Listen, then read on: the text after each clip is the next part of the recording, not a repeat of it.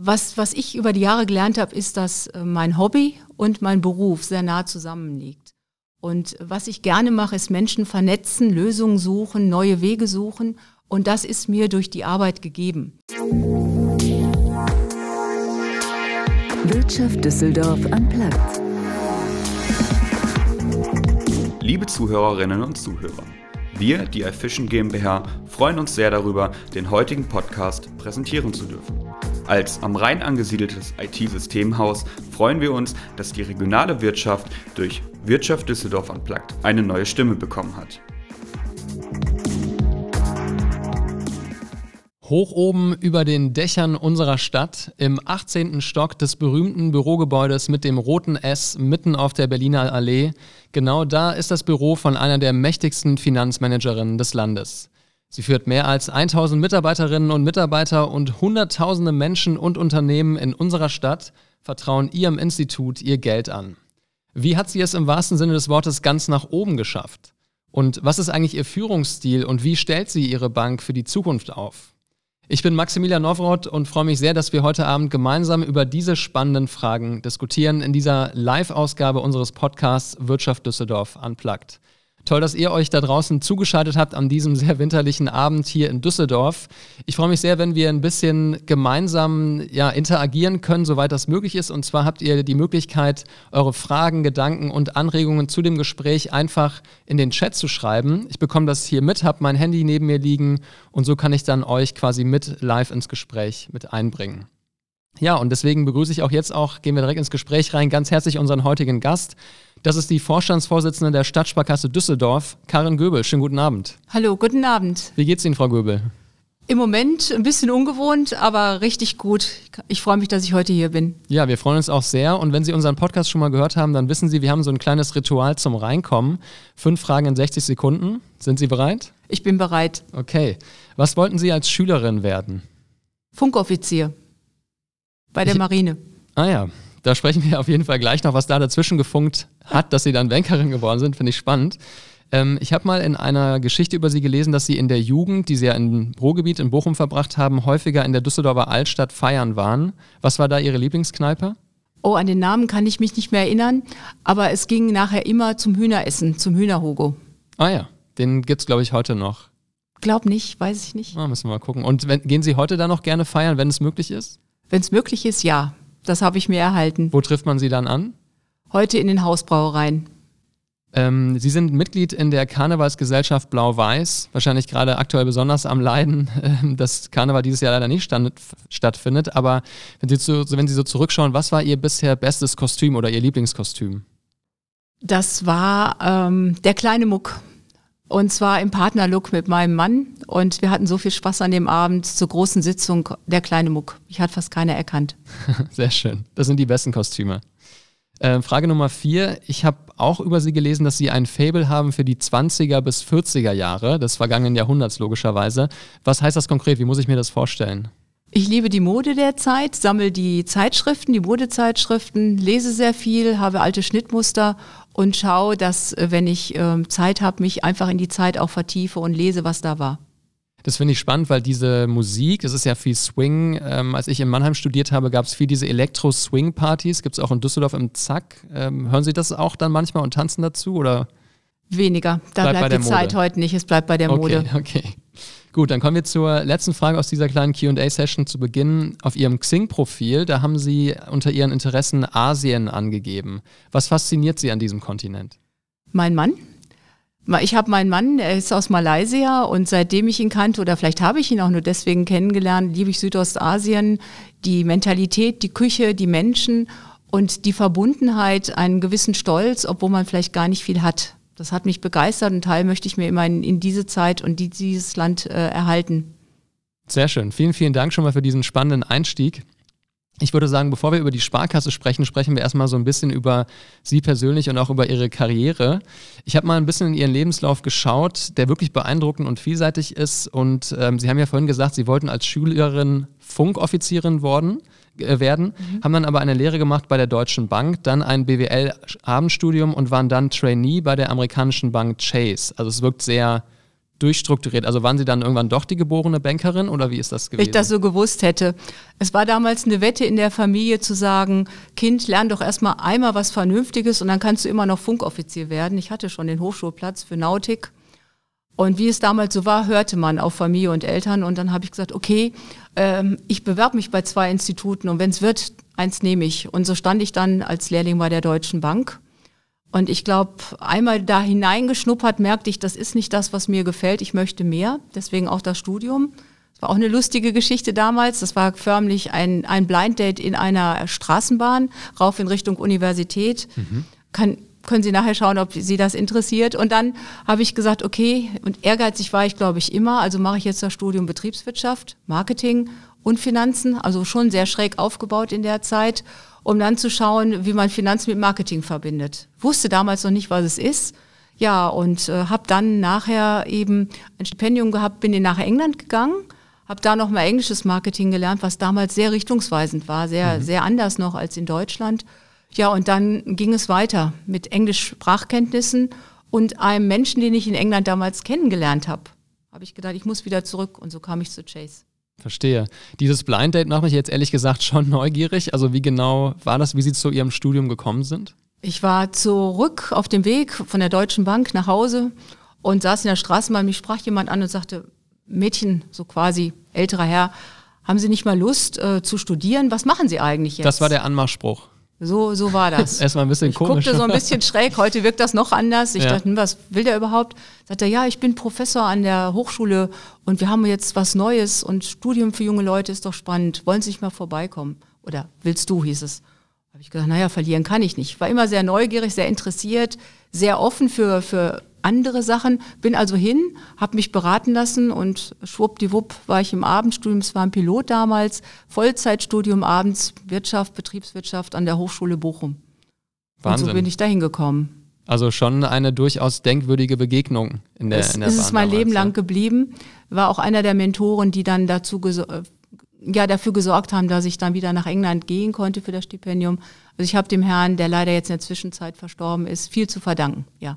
Sie haben gerade schon kurz über Ihre Zeit in England erzählt und sagten auch, Sie sind ehrgeizig. Ähm, da gibt es ja so eine Legende, dass Sie angeblich sogar mal unter dem Tisch, unter dem Sie Schreibtisch ja übernachtet haben. Stimmt ja. das? Ja, das ist wahr. Äh, Chase Manhattan, die Trainees hatten, das war ein internationaler äh, Trainee-Kreis. Wir wurden wirklich hofiert in London mit Limousinenservice und alles. Aber auf der anderen Seite war es eben so, dass wir wirklich extrem viel arbeiten mussten. Nun war mein Englisch Schulenglisch und äh, Cambridge und Oxford Studenten waren natürlich wesentlich weiter. Und diesen Defizit musste ich irgendwie abarbeiten. Ach, Sie haben dann quasi im Spätabends noch Englisch gepaukt? Äh, nein, wir haben die, die Unterlagen vorbereitet, die Präsentationen. Und wir haben uns die Arbeit geteilt. Da habe ich gelernt, was es heißt, sich auf Menschen verlassen zu können. Und eine Charge arbeitete und die andere schlief unter den Tischen. Und äh, so haben wir die neun Monate Trainiezeit, wenn es notwendig war, äh, wirklich gemeistert weil man musste immer 70 von 100 Punkten haben. Und wenn nicht, wurde man nach Hause geschickt. Und die Blöße wollte ich nun auch nicht. Wie viele Punkte hatten Sie am Ende? Ich habe es mit, äh, ich glaube, 85 Punkten habe ich dann nachher den Abschluss in London gemacht, ja. Also hat sich gelohnt, die Hat Nachschicht. sich gelohnt, ja. Ja, und Ihr Pressesprecher, so viel darf ich aus dem Nähkästchen plaudern, hat mir vorhin verraten im Vorgespräch, dass Sie auch jetzt noch manchmal nachts ein paar Sachen abarbeiten. Also das ist geblieben, diese Tradition, ja? Ja, ich habe ich hab mir angewöhnt, ich kann nicht gerne, äh, ich mache nicht warten. Und ich hatte ab und zu mal Chefs in meinem Leben, die haben dann die Unterlagen genommen, liegen lassen und ich musste immer wieder nachfragen. Ich habe mir angewöhnt, taggleich die Sachen, äh, soweit es geht, wirklich zu erledigen und mein Team nicht warten zu lassen, einfach um auch verlässlichen Partner in, in der in der Reihe der Entscheidungsfinder zu bleiben. Und das heißt, dass ich mich manchmal abends hinsetze und spannende Sachen löse und äh, ja, nicht erwarte, dass man sich zurückmeldet. Ja. Was aber manchmal passiert. Ja, ich glaube, der eine oder andere, der mich noch nicht gut genug kennt, der sagt, okay, jetzt antworte ich, aber das ist wirklich keine Erwartungshaltung. Ähm, es macht mir aber Spaß, in Ruhe manches einfach wegzuarbeiten. Wenn man sich das jetzt mal so anschaut, ähm, nach der Banklehre, das Abendstudium, dann in England, diese harte Arbeit, die Sie natürlich auch extrem weit gebracht hat. Welche, welchen Stellenwert würden Sie sagen, hat Arbeit in Ihrem Leben? Wie wichtig ist das für Sie? Das ist eine ganz spannende Frage. Ähm, ich glaube, was, was ich über die Jahre gelernt habe, ist, dass äh, mein Hobby und mein Beruf sehr nah zusammenliegt. Und was ich gerne mache, ist Menschen vernetzen, Lösungen suchen, neue Wege suchen. Und das ist mir durch die Arbeit gegeben. Und in dem ist dieser äh, Grad zwischen Arbeit und Freizeit verwischt zum Teil. Also Sie würden vernetzen als Ihr Hobby bezeichnen? Ja, ja, perfekt, ja. Interessant. Ich glaube, ich bin seit, jetzt ist es in, damals war das äh, nicht ein Fachwort, aber ich glaube, ich bin jemand, äh, der viel Freude daran hat, zu sagen, es auch andere Menschen zusammenzubringen, um was Neues entstehen zu lassen. Und wie Und- haben Sie dieses Hobby ausgelebt, bevor Sie Ihren Job hatten? Ähm, internationale Freundinnen Freundschaften. verkuppelt? Zum Beispiel. Ja. Also fast hätte ich gedacht, sie waren mal Mäuschen und haben zugehört. Also zum Beispiel habe ich sehr viel Brieffreundschaften. Früher war das so gehabt. Bin ins Ausland, habe dann die Freundinnen, die Freunde besucht und umgekehrt. Und äh, klassischerweise war ich dann auch mal in Portugal. Da war so ein junger Typ auf der Straße. Der fand meine Freundin nett, die Portugiesin. Mittlerweile bin ich Patin äh, ihres Sohnes, die leben in Wien. Und äh, ich habe die Brücke gebaut, weil er sprach kein Englisch und sie kein, kein Deutsch und er kam aus Österreich. Also vernetzt im wahrsten Sinne des Wortes und äh, viele solcher Sachen gemacht, die Ja. über verschiedene Kontinente gehen, ja. Großartig. Und haben Sie sich noch ein anderes Hobby ähm, bewahrt neben der ganzen Arbeit aktuell? Ja, ähm, ich sag mal, das ginge auch gar nicht ohne. Ich brauche einen Ausgleich. Wir haben sieben Patenkinder und äh, jetzt mögen Sie sich wundern, aber dieser Dialog und das für die Patenkinder, die von klein bis groß sind und dass sie zu uns kommen, dass wir zusammen kochen, dass ich mich in diese Welt einlasse, aber auf der anderen Seite auch zur Seite stehe, ähm, bei Rat und Tat, was man so mitgeben kann, das macht sehr viel Freude und mit den Kindern viel zu unternehmen. Das ist so Und ein eins dieser Ausgleich. Patenkinder ist das aus dieser Beziehung, Ja, die Sie das ist der sozusagen Andreas, mitentwickelt ja. haben. Spannend. Also die leben auch an verschiedenen Orten und kommen ab Ja. und zu vorbei. Ja, also von Wien bis in Deutschland verteilt. Mhm. Äh, Von der jüngste ist jetzt 13. Mittlerweile bin ich ja auch schon ein Stückchen älter geworden und der älteste ist jetzt 30. Also das ist schon ein, großes, ein großer Abstand, ja. Abgesehen von dem Vernetzungsfaktor bietet Ihr Job ja auch irgendwie die, eine ganz andere Perspektive auf Geld. Das ist ja irgendwie doch das, was im Fokus steht bei, bei Banking. Haben Sie da auch irgendwann gemerkt, dass Sie einen Zugang, eine, eine Faszination vielleicht sogar für dieses Thema haben? Also weniger fürs Geld im engeren Sinne als für Wirtschaft und Unternehmen.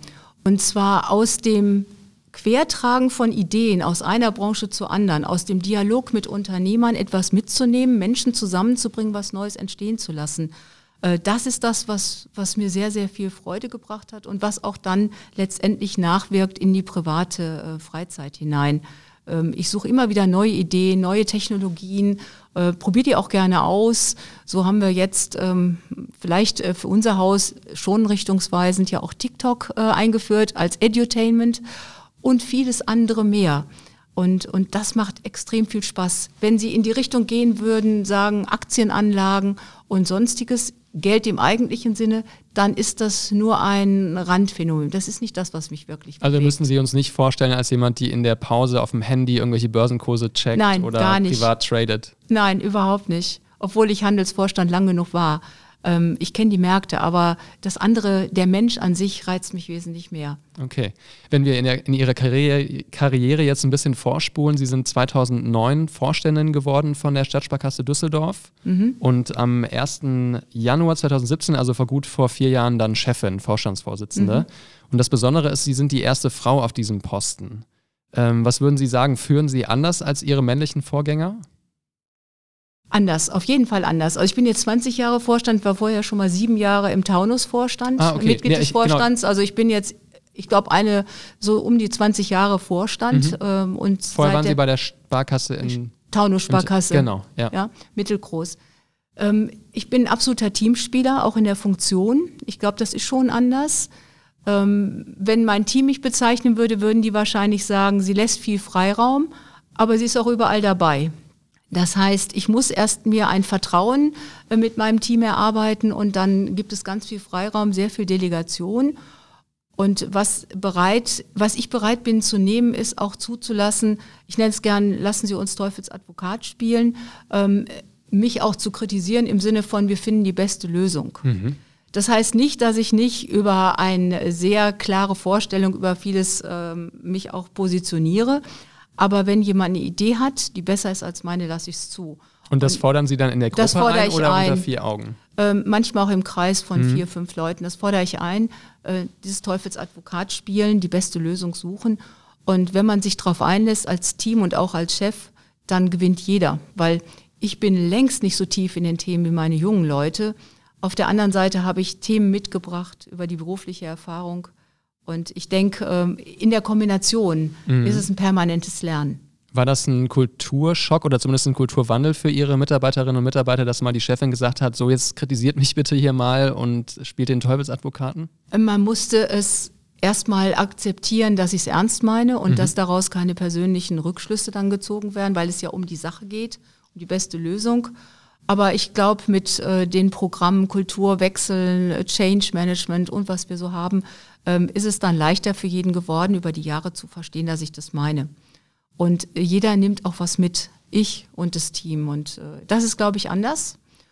Ähm, vielleicht ist auch noch anders, dass ich sage, es ist äh, nicht typisch Frau, sondern mit den besten äh, Teams oder in den besten Teams kommt es darauf an, gute Männer und gute Frauen zu haben.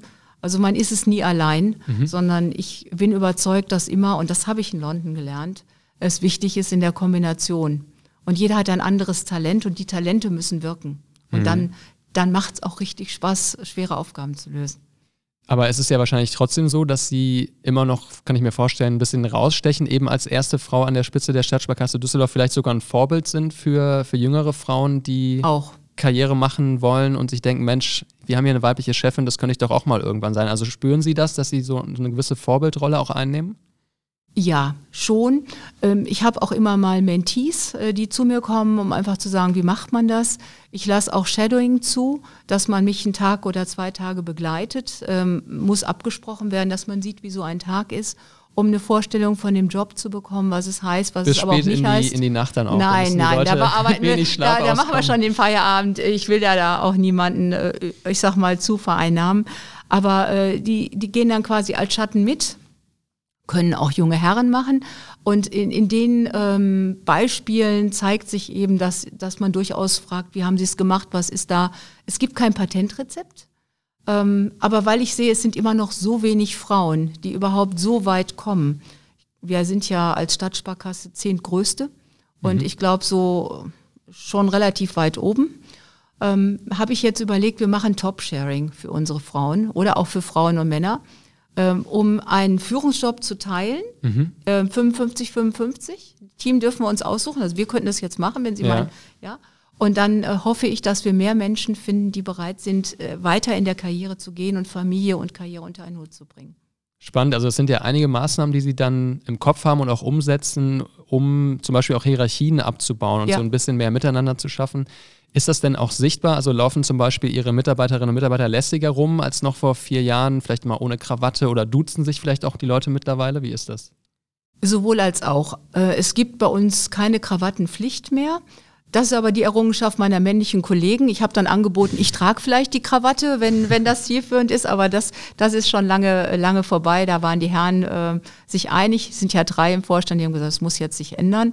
Ähm, im mobilen Arbeiten, was viele machen, ist sowieso kein Kleiderzwang.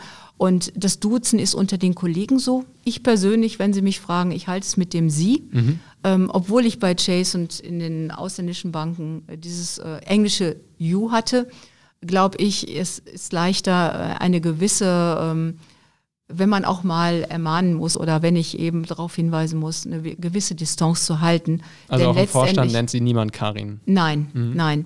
Denn eine ähm, Endverantwortung für alles, was passiert, habe ich ja dann doch zu tragen. Das, mhm. das lässt sich auch nicht wegdelegieren. Also da habe ich diese gewisse Distanz. Und wenn Sie jetzt mal so eine kleine Zwischenbilanz ziehen auf die ersten vier Jahre Ihrer Amtszeit als Vorstandsvorsitzende, worauf sind Sie da am meisten stolz, was Sie erreicht haben? Ich habe es hinbekommen, dass wir als Vorstand als Team auftreten, jeder seine Rolle hat. Das, das ist ein ganz wichtiger Punkt. Und ich habe unser Haus in die neue Zeit gebracht, in dem Sinne, dass wir wieder im Markt stattfinden. Also wir, wir sind präsent, ich glaube, da geht kein Weg dran vorbei. Und auf der anderen Seite eben auch über ähm, einen Multi- Multi-Workshop oder Multiplikatoren heißen sie im Haus, Mitarbeitende zu Boten gemacht für unser Haus, also quasi, man würde sagen, Influencer äh, in den sozialen Medien und in vielen Bereichen uns eben aus dem klassischen Sparkasse ist altmodisch in eine neue Zeit gebracht, indem wir extrem stark uns verändert haben, ähm, mobiles Arbeiten, Top-Sharing, aber auch in Technik investiert haben und äh, somit äh, für viele neue und junge Mitarbeitende auch wieder eine Adresse sind, wo man sagt, da gehe ich gerne hin. Mhm. Ja? Und, und gibt es vielleicht einen Punkt, den Sie sich vorgenommen haben oder vielleicht ein paar vor vier Jahren, wo Sie sagen, Mensch, da könnte es noch ein bisschen mehr sein, wo es einfach große Herausforderungen gab, das umzusetzen? Ja, da gab es ganz große Herausforderungen. Und zwar haben wir ja ein extremes ähm, Restrukturierungs- oder Neupositionierungsprogramm gemacht und das einvernehmlich, ähm, sozialverträglich und mit der Unterstützung aller Mitarbeitenden. Wir sind vom Albertussee rüber an die Berliner Allee gezogen. Also wir haben ein, ein großes Programm gehabt. Zeus hieß das. Das war mir persönlich und dem Vorstand sehr wichtig. Aber man kann ein Unternehmen nicht stabilisieren, wenn es darum geht, äh, nur Kosten und Effizi also Kosten zu sparen, Effizienzen zu heben.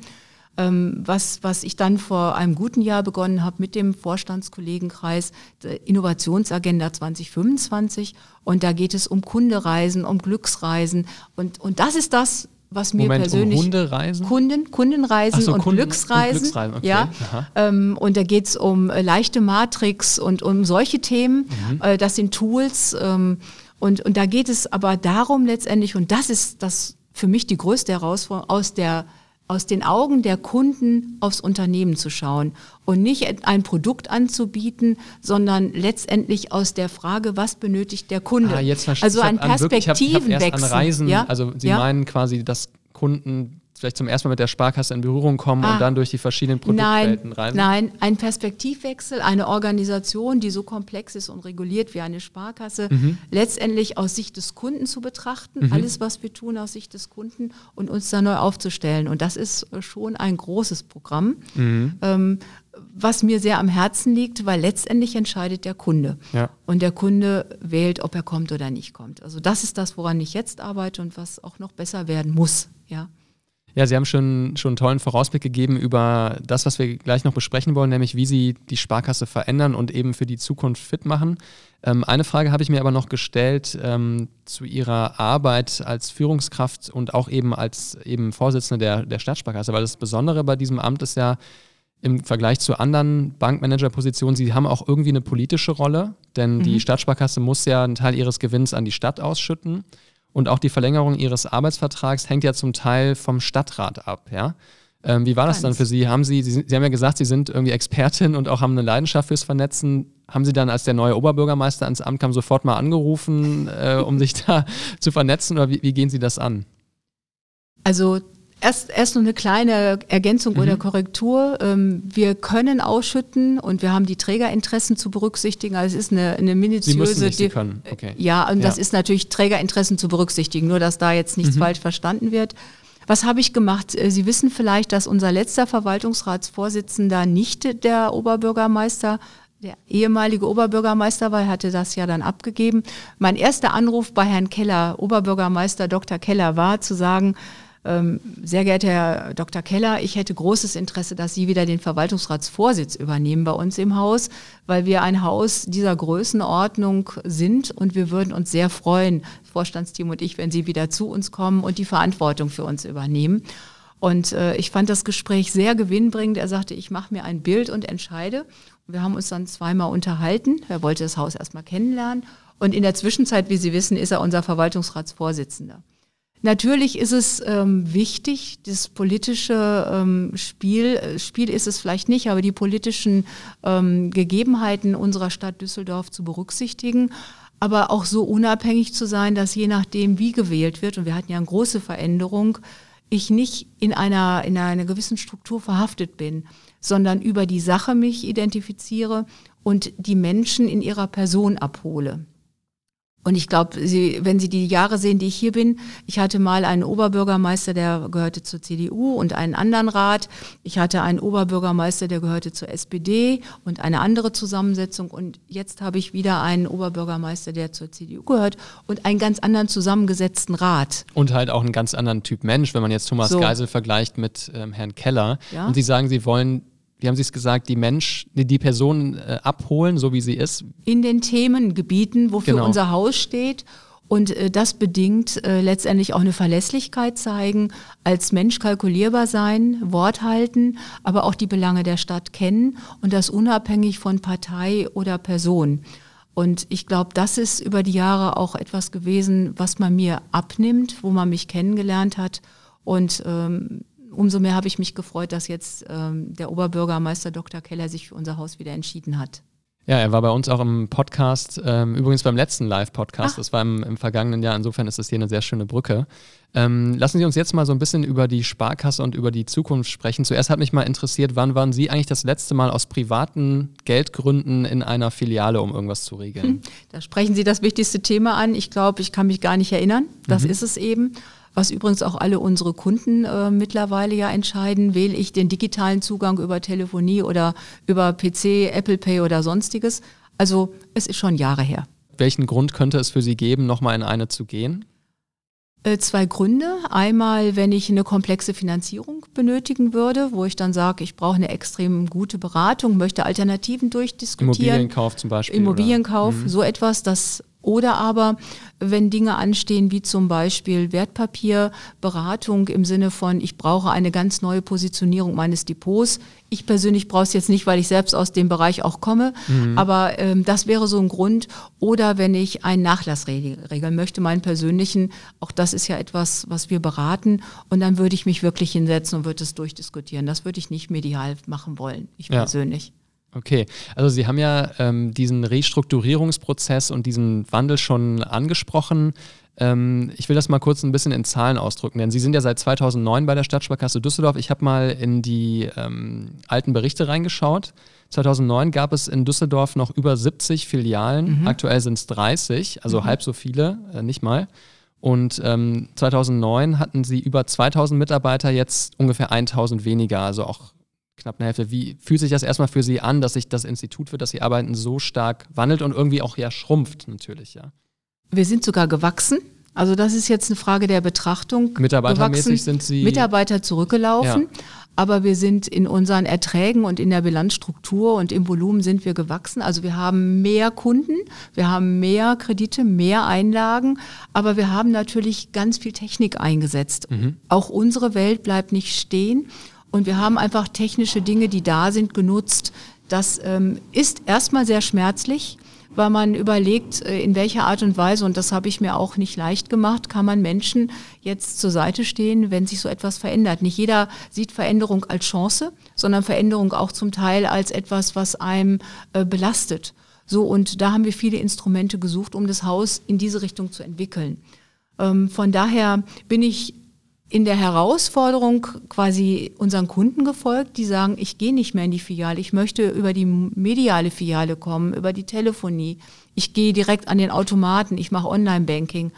Aber wir haben auch für ältere Menschen, die ähm, in der Tradition eher ihren Bankberater, ihre Beraterin brauchen, äh, spezielle Services. Und um das nochmal zu illustrieren, wer also mag, und das ist die Strategie, kann in eine Filiale kommen, wir sind überall, da, wo keine ist, haben wir sogar den Bus, der kommt zu Ihnen oder einen Bringservice. Aber die jungen Leute, die über Robot Advisory ihr Wertpapierdepot anlegen mögen, für die haben wir auch die Antwort. Mhm. Und da brauchen Sie ja dann ja auch neue Köpfe mit neuen genau. Fähigkeiten, die diese andere Talente, ja. andere Herangehensweise. Und da haben wir auch sehr stark investiert in mhm. diese Dinge. Wir haben zu dem Thema direkt die erste Frage aus unserem Publikum, Frau Göbel, und zwar von Andreas Schneider, der gerne von Ihnen wissen möchte, wie Sie die Zukunft sehen und auch die Rolle der Stadtsparkasse vor Ort in den Stadtteilen. Und er nennt auch direkt ein Beispiel. Er wohnt in Herd. Dort gibt es keine Filiale mehr und er befürchtet, den letzten Automaten auch noch zu verlieren. Was sagen Sie, Herrn Schneider? Ganz einfach, der Automaten bleibt und wir haben unsere Dezentralität als strategische Größenordnung, so wie sie ist, wird sie erhalten bleiben. Und da ähm, vielleicht für den einen oder anderen von Interesse, wo wir im Moment äh, unseren Bus unterwegs haben, der hält dann acht. Wir haben gerade in einen neuen Bus investiert. Wir brauchen jetzt noch die Schneeketten, wenn das so, so kalt bleibt. Diesen Bus kenne ich noch äh, nicht. Das ist ein Geldautomatenbus? Oder der wie? kann alles. Da ist Aha. Beratung drin, da ist Geldautomat, Kontoauszüge. Sie können auch einen Kaffee bekommen, auch das ist möglich. Also wir haben in einen zweiten Bus investiert, um die Dezentralität Universität, da wo keine Filiale ist, für die Bürger aber zu ermöglichen. Mhm. Also wir sind Fläche und multimedial. Das ist unsere Devise als Stadtsparkasse. Und welche Perspektive haben Sie, wie weit dieses, ähm, diese Entwicklung, nennen wir es mal neutral, Entwicklung noch gehen wird? Also werden noch mehr Mitarbeiterinnen und Mitarbeiter gehen müssen oder in Altersteilzeit gehen müssen und noch weniger und noch mehr Filialen ähm, ja, geschlossen werden Nein. müssen? Ähm, also Dazu gibt es ein Ja und ein Nein. Im Moment ist es so, wie es ist und der Kunde wird entscheiden, wie er, über welche Wege er kommt. Mhm. Um das äh, andersrum zu formulieren, wir investieren gerade in eben den zweiten Bus, wir investieren in ein mediales Center für Firmenkunden, die ähnlich wie Privatkunden nicht mehr jeden Tag einfach in ihre Bank oder zu ihrer Bank kommen möchten, sondern die auch die gleichen Wege nutzen, nämlich multimedial. Und da investieren wir und stellen neu ein. Also es ist ein, ein Ändern der Strukturen, aber es ist nicht ein Rückziehen aus der Fläche. Mhm. Ähm, ich meine, ein, ein Kerngrund dafür, dass Sie das ja auch ähm, machen müssen, kann ich mir vorstellen, ist, weil es schwieriger ist, Geld zu verdienen mit Ihrem Kerngeschäft. Also Einlagen ähm, ist ja irgendwie das Kerngeschäft von Stadtsparkassen und aufgrund der niedrigen Zinsen ist es ja super schwierig, ähm, noch viel Geld zu verdienen. Ich habe da auch mal in die Zahlen ähm, reingeschaut. 2009 hatten sie eine Bilanzsumme von 13 Milliarden Euro, 2019 hatten sie, hatten sie eine Bilanzsumme von 13 Milliarden Euro und einen Jahresüberschuss von 4 Millionen. Entschuldigung, wenn Sie als Pri ehemalige Privatbankerin draufschauen, kann Sie das ja nicht wirklich zufrieden machen, oder? Ähm, die Frage, äh, das wird jetzt sehr weit gehen, weil die 4 Millionen sind ja nicht 4 Millionen. Die 4 Millionen und, und das ist jetzt sehr schwer, einfach in so einem Talk das zu platzieren. Mhm. Die sind ja hinter und nach Reservenbildung. Wenn Sie sich unser Eigenkapital anschauen, dann sind wir eine der Sparkassen, die extrem gut ausgestattet sind, um weiter zu wachsen. Das heißt, die Zahlen allein geben das nicht wieder. Wir hatten ein besseres Ergebnis, aber dann gab es natürlich Reserven, es gab bestimmte Strukturen und äh, es gibt auch so Schatullen und da wird es dann eben nachher, wenn Sie auf die Zahlen gucken, so nicht sichtbar. Das mhm. wird nochmal ein Talk für sich sein, um das dann tiefer zu legen. Wenn Sie aber sagen, aus Anlagen und Einlagen und unsere Kunden vertrauen uns und wir haben eben einen extremen Einlagenzustrom gehabt, kann man im Moment kein Geld verdienen? Ja. Deswegen, Im Gegenteil, sie verlieren ja sogar Geld, weil die EZB Strafzinsen verlangt für Geld, das sie parken. Ne? Deswegen haben wir ja auch Initiativen ergriffen. Und äh, was uns sehr gut gelungen ist, gerade jetzt in diesen Corona-Zeiten, war ja die Frage, wie kann man die regionale Wirtschaft begleiten? Und ich weiß nicht, ob es so angekommen ist, aber wir haben eine digitale Online-Antragsstrecke gebaut ähm, mit einem virtuellen Team, super agil, 60 Mitarbeitende und haben dann in 99 Stunden 59 Mitarbeiter das erste Produkt Minimal Viable Product online gehabt mit Lernvideos und Erklärvideos. Und wir sind hier in Nordrhein-Westfalen die zweitaktivste Bank gewesen, die aus eigenen Mitteln Corona ähm, Fördergelder bevorschusst hat um dann die KfW-Mittel den Kundenunternehmen zu geben. Das heißt, wir waren extrem fleißig und aktiv, mhm. um die Wirtschaft zu stützen und nicht nur mit haftungsfreigestellten Geldern, sondern auch mit eigenen.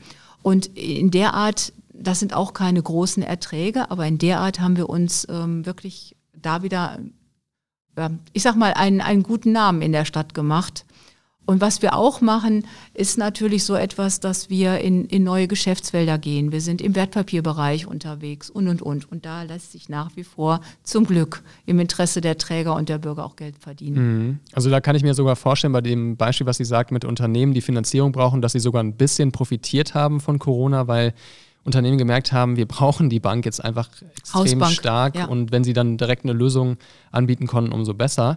Wobei dieser Sonderfall wird ja nicht in den nächsten Jahren so bleiben. Also da brauchen sie ja dann schon noch ein paar mehr Geschäftsfelder, um sozusagen neue Ertragsquellen zu erschließen, oder? Ja, haben wir ja. Wir haben ja nie unter, wir haben nie unter dem Thema gelitten, dass wir nicht genügend Geschäftsthemen oder äh, Geschäftsfelder hätten. Wir machen ja als Großbank wirklich alles, äh, von Derivaten, ETFs und, und, und. Aber äh, wenn Sie sich, und Sie sprachen vorhin die Zinsen an, wenn mhm. Sie sich die Zinsentwicklung angucken, dann ist klassisch ja eine Bank auch Einlagen und Ausleihungen gegenüberstellend in der Lage, aus dem Zinsspread Geld zu verdienen. Ja. Und da das jetzt nicht mehr so ist, werden wir eben nach wie vor in der Finanzierung tätig sein, aber eben auch im Provisionsgeschäft. Dazu gehören zum Beispiel Versicherungen, die Einlagenplattform.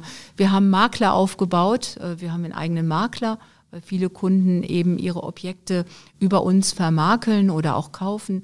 Also wir suchen Nischen, wo wir uns positionieren und da mache ich mir über unsere Ertragssituation so keine Sorgen. Was wir natürlich auch machen, sind richtungsweisende Themen. Ich komme nochmal zurück. Mhm. Wir haben eine der Robot Advisory für Wertpapiere für junge Leute, wo sie wirklich voll digital ihr Portfolio verwalten können und anlegen. Wir gehen aber auch in Felder, ähm, die in ganz neue Felder hineingehen. So habe ich äh, vor kurzem mit einem jungen Team einen, einen Wettbewerb gemacht, deutschlandweit, Build Your Bank Also wir haben geschaut, wie junge Leute sich ihre Bank vorstellen werden mhm. und haben einen jungen Marktansatz gewählt. Und wir werden das auch so umsetzen, wie aus dem Symposium rausgekommen ist, aus dem Sprint. Äh, und werden da, lassen sich überraschen, was ganz Spannendes draus machen. Die Ideen der Preisträger werden da realisiert. Können Sie da schon mal so einen Vorblick geben, wie diese Bank, diese Filiale vielleicht auch der Zukunft aussehen wird? Ähm, ja, ich kann einen Ausblick geben. Also die Ideen sind aus dem Wettbewerb entstanden. Das war total spannend. Also ein Aspekt wird sein, das Thema Edutainment, dass mhm. die jungen Leute sagen, wir haben eigentlich kein Finanzwissen. Wir würden gerne Finanzen mit Wissensvermittlung, mit Poetry Slam und ähm, Kaffeekultur Café Capolina verbinden, mhm, im mhm. Sinne von, ich komme dahin, ich äh, kann mich hier mit TikTok ähm, vielleicht auch amüsieren, aber ich kriege auch, wenn ich mag, über Infotainment und über wirklich inhaltsvolle Na ähm, Weiterbildung das Wissen über Finanzen, was ist eine Aktie, wie geht's mit dem Depot. Und auf der anderen Seite kann ich auch beraten werden zu Versicherungen, wie geht's mit dem BAföG und und und, also Café Capolina. Filiale ist vielleicht gar nicht das richtige Wort, weil die jungen Leute und, und Sie kennen es vielleicht aus der anderen Zeit, die sagen ähm, so nach dem Motto Just a Few. Also mhm. Also Pop-up, ähm, da wo wir sind, sollt ihr sein. Und es gibt ja diese Just a Few-Geschäfte, wo sie dann schon anstehen. Vielleicht muss man in eine Richtung denken, dass Filiale nicht stationär ist, neben dem Café, sondern dass man da ist, wo die jungen Leute sind und da arbeiten wir gerade an einem extrem spannenden Konzept. Und, äh, ich freue mich schon auf ich, die äh, Pop-Up-Filiale auf der Bolkerstraße. Ja, vielleicht ist es das, ne, abends. Äh, und äh, lassen sich überraschen, was mhm. unter dem Motto Sparks dann alles passieren wird. Sparks, Sparkling, Sparks ähm, ist ein echt extrem spannendes Konzept.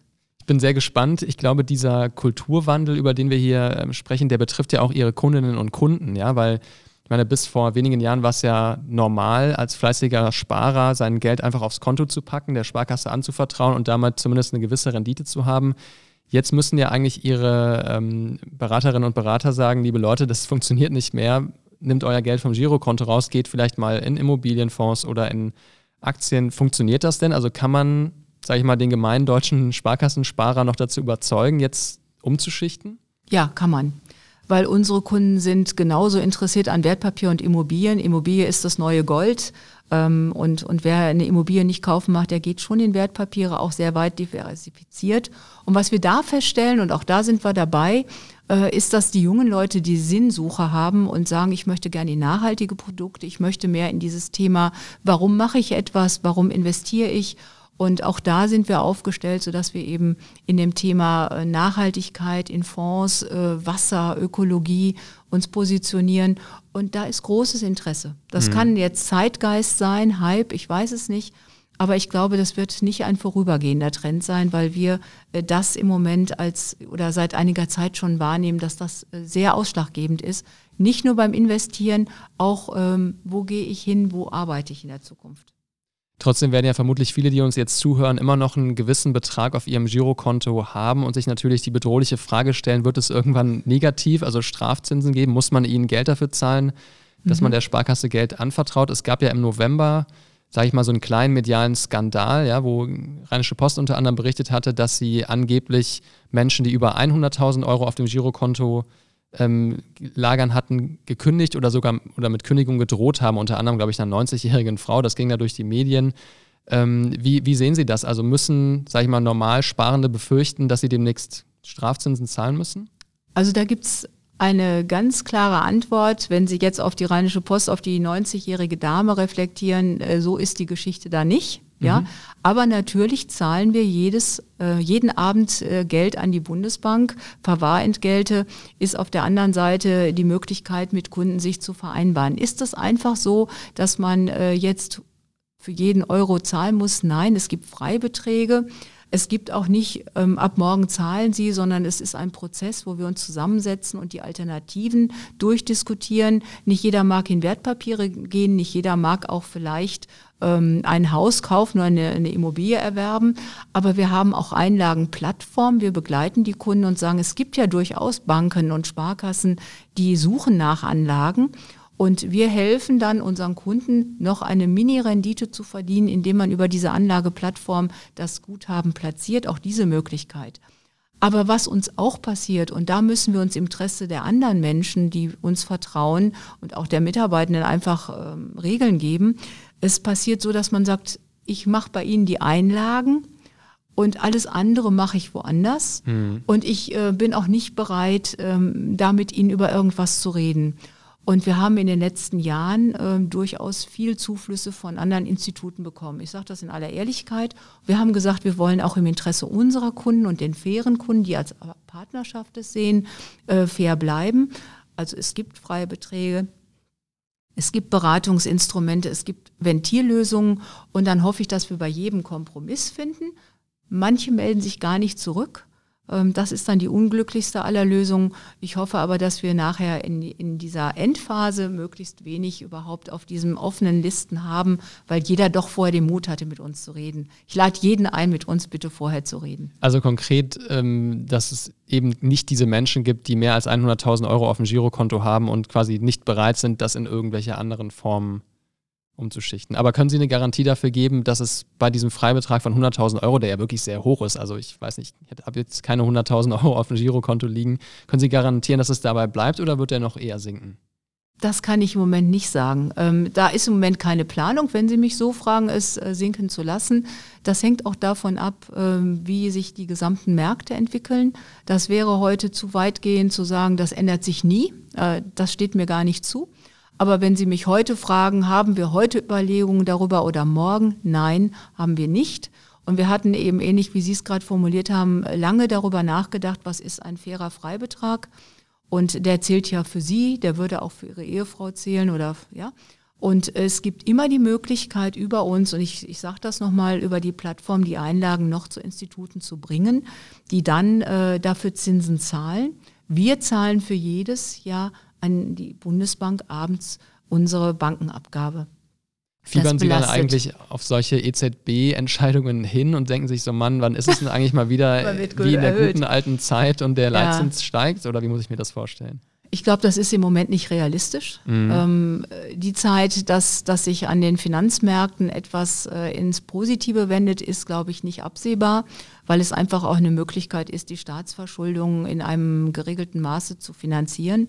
Man liest ja auch immer wieder äh, Nachrichten, wo es heißt, ähm, der Staat hat Erträge generiert aus der Niedrigzinswelt. Das ist so, weil die Verschuldung zu billig ist. Ja. Ähm, also von daher muss man mit den Marktgegebenheiten sich auseinandersetzen und damit leben. Und ich glaube, wir haben einen Weg gefunden, wie wir das tun und sind da ja auch in guter Gesellschaft. Es ist ja nicht Stadtsparkasse Düsseldorf gegen den Rest der Welt. Ja, Sie haben ja schon jetzt in dem Gespräch alleine viele Beispiele genannt, zum Beispiel Robo-Advisor, wie sie reagieren auf die neuen Bedürfnisse und sich auch so ein bisschen unabhängig machen von diesem Einlagegeschäft. Da muss man aber natürlich sagen, Sie sind da umgeben von Konkurrenten und ähm, vor allem von relativ jungen und ich finde recht schnellen und dynamisch auftretenden Unternehmen. Also alleine Robo-Advisor, Scalable Capital sind mittlerweile echt groß geworden, Girokonto, N26, um nur mal zwei zu nennen. Ähm, haben Sie den Eindruck, dass die gute alte Stadtsparkasse Düsseldorf dem gewappnet ist? Ja, ganz klares Ja. Und warum, mögen Sie sich fragen? Ähm, die Frage ist ja, ob man das imitieren kann. Das geht nicht. Oder ob man sich äh, der tollen Ideen bedienen kann. Und dann äh, machen wir sehr viel im Sinne von Kooperation mit Fintechs. Ja, also können, kann ich jetzt nicht nennen, weil, weil ich das nicht äh, mit den Fintechs besprochen habe. Aber wir haben ganz viele Kooperationen mit den unterschiedlichsten Fintechs. Sel selbst sind auch in Fintechs investiert, um an diesen Märkten teilzuhaben, um zu lernen, was passiert. Mhm. Und wir nutzen es über Kooperationen. Und das ist, glaube ich, der beste Weg. Man muss ja nicht alles selbst machen, sondern man kann sich ja mit anderen zusammentun. Und so ist ja auch äh, das eine oder andere entstanden. Das größte Fintech hier in unserer Stadt in Düsseldorf ist Aux Money. Arbeiten Sie mit denen zum Beispiel in irgendeiner Form zusammen? Wir haben Gespräche geführt. Aber äh, da ist jetzt keine Kooperation aus okay. entstanden. Okay. Aber eine Idee war da schon mal da. Ja, ich ja. kenne die handelnden Personen, ja. Ja, ja, spannend zu hören. Mhm. Ähm, Frau Göbel, ich schaue nochmal auf mein Handy, denn es gibt neue Fragen aus dem Publikum. Und zwar von Siegfried Pleiner, ähm, der von Ihnen wissen möchte, welche Auswirkungen Sie erwarten durch Blockchain bzw. Decentralized Finance. Das zweite, mhm. muss ich sagen, habe ich selber noch nie gehört. Vielleicht können Sie mhm. das erst einmal erklären und dann sagen, welche Auswirkungen Sie dort sehen. Ja, da gibt es ja im Moment eine Riesendiskussion zu Blockchain. Wenn wir schauen, äh, ist das die Möglichkeit, letztendlich äh, ein un, also eine, eine Ableitung von Ansprüchen über die ähm, ja unverfälschbar zu machen im Netz, indem mhm. man ja sagt, die, die Schwarmintelligenz äh, und die, die Ketten, die wirken so aufeinander, dass das eine, eine Wahrheit nur gibt. So könnte man es wahrscheinlich am besten, kann ich es am besten beschreiben. Und das wird in, in vielen Bereichen im Banking wird das ein Thema sein, wenn es um Zahlungsverkehrswege äh, geht. Das, da entwickeln ja auch viele mit. Es gibt ja auch schon erste Wertpapiere, die über Blockchain äh, rausgegeben worden sind, also Anleihen. Mhm. Ähm, und damit wird in den Märkten wird äh, experimentiert bei uns. Also von daher glaube ich, äh, dass das etwas ist, an dem man auch nicht vorbeigehen kann. Ist das etwas, was ein einzelnes Haus macht, wie die Stadtsparkasse? Nein. Das geht dann wieder über unsere Finanz-IT. Wir sind ja einem, einem Rechenzentrum angeschlossen, die die IT-Leistungen erbringen. Und da weiß ich auch, dass da schon sehr stark dran gearbeitet wird. Es gibt ja zwei Ansätze. Ich weiß jetzt nicht, ob die Frage in diese Richtung ging. Man hatte einmal die, die Idee, dass das die Blockchain so durchstrukturiert ist, dass das in einer Kette ist mhm. und dass dann quasi eine Schwarmintelligenz im Netz mit ganz viel Serverkapazität immer wieder das adjustiert.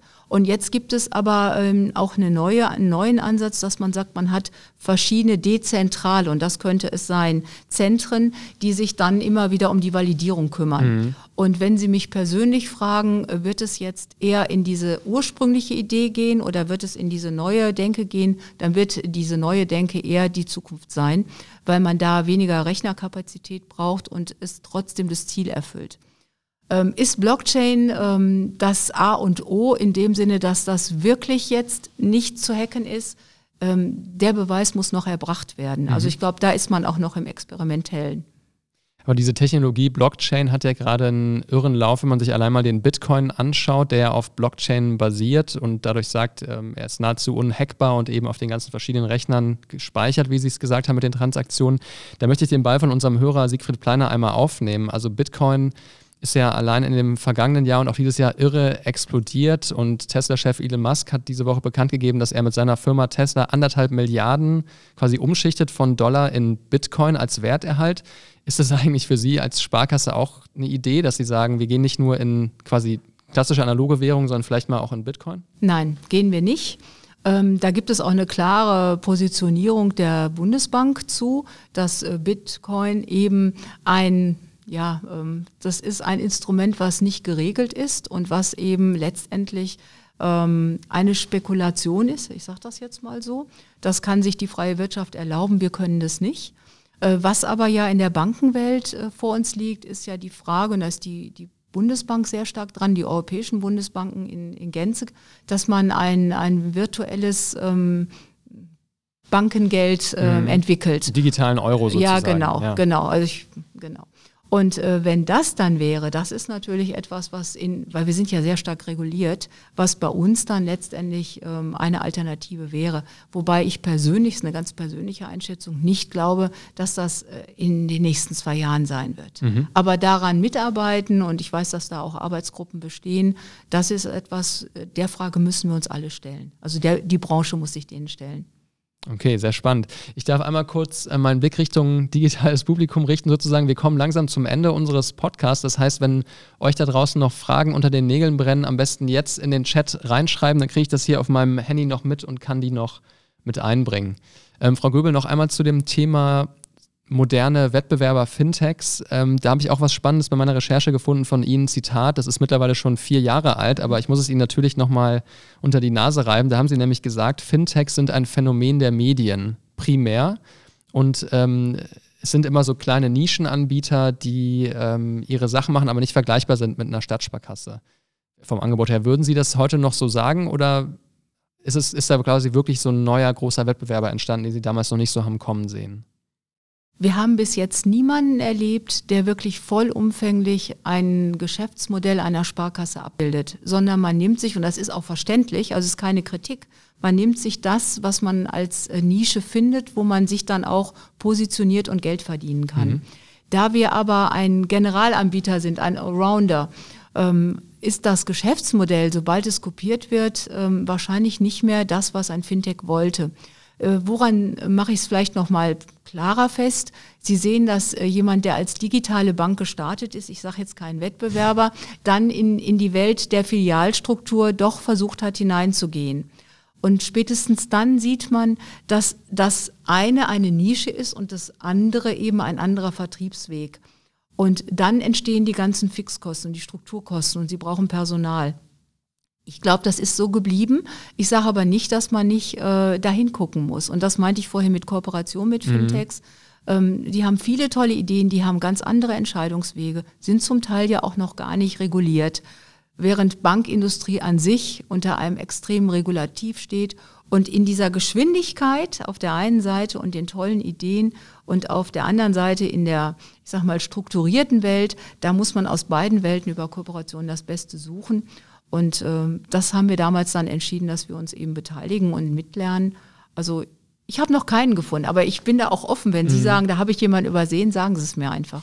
Nee, also ich, ich sehe ehrlich gesagt aus meiner Meinung durchaus, dass ähm, die Startups bewusst in Nischen gehen, weil sie erstmal kleiner sind und zeigen wollen, auch den Investoren, die dort Geld reinstecken, dass es in dieser Nische einen Markt gibt, um sich dann peu à peu größer zu machen. Aber wenn wir jetzt mal einen Wettbewerber rauspicken, N26, ja, das äh, im Moment wertvollste deutsche Startup, die haben ja auch mit einem Girokonto mit einer coolen, schicken Karte angefangen und bieten mittlerweile auch Finanzdienstleistungen und Aktienhandel an. Also breiten sich immer mehr aus. Und klar verlieren die an Geschwindigkeit, wie Sie gesagt haben, durch die Regulierung, mit der die sich ähm, rumschlagen müssen. Aber finde schon, man sieht da ja, die fangen klein an und sobald die merken, aha, da, können wir auch Erfolg haben, wollen die mit den Kundinnen und Kunden immer mehr Sachen machen.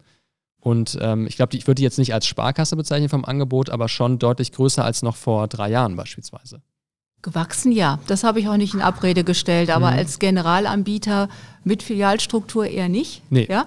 Und äh, dann ist die Frage eben, ähm, will der Kunde das eine nur, dann ist er dort, oder aber will er eben das äh, persönliche Gespräch und die Kunst ist eben, und dafür steht Sparkasse und Stadtsparkasse, ist das Persönliche, die persönliche Nähe mit dem Digitalen zu verbinden. Das hat sich gerade jetzt zu Corona-Zeiten gezeigt ich glaube, gerade da, Sie sagten selbst, Hausbankprinzip, die Nähe, als es darum ging, wer finanziert mich vor in der schweren Zeit als Unternehmer, mhm. da hat man sich wieder zurückbesonnen auf äh, Stadtsparkasse oder auf die anderen Hausbanken. Ja. Und äh, in der Kunst ist es das eine zu tun, das andere nicht zu lassen. Ähm, ich beobachte schon genau und äh, wir geben ungern unseren Markt her. Bis jetzt hat es uns so nicht beeinflusst. Toi, toi, toi. Ja. Ähm, Sie stehen ja im Wettbewerb mit den Fintechs nicht nur um Kundinnen und Kunden, sondern auch um Talente, die bei ihnen anheuern und zum Beispiel auch im Bereich Technologie, Software einfach Fähigkeiten mitbringen, die vielleicht Menschen, die vor 20 Jahren eine Bankkaufmanns- oder Kaufhausausbildung gemacht haben, nicht mitbringen. Wie sehen Sie sich da aufgestellt? Also sind Sie in der Lage zu konkurrieren, wenn, wenn ich jetzt ein sag ich mal, fähiger Entwickler bin von der Uni Aachen, ähm, dass ich sowohl N26, Scalable Capital, Aux Money als auch die Stadtsparkasse Düsseldorf im Kopf habe? Gehen Sie da rein? Sie würden nicht zu uns kommen, sondern zur FI. Und die äh, hat einen Riesenpool an jungen Programmierern und Was Entwicklern. Ist die FI? Das ist unsere Finanzinformatik. Mhm. Das ist ein, ein ganz deutschlandweit ein Unternehmen, was die ganzen ähm, digitalen Dinge organisiert. Also das ist unsere IT. Ja, und äh, die stellen nach wie vor, sie können gar nicht so viele einstellen, wie sie brauchen, junge Entwickler. Mhm. Ähm, und da würde man hingehen. Zu uns würden sie kommen, wenn sie digitaler Pressereferent sind, weil sie eben die ähm, medialen Kanäle bespielen müssen und nicht der klassische Spre Pressesprecher.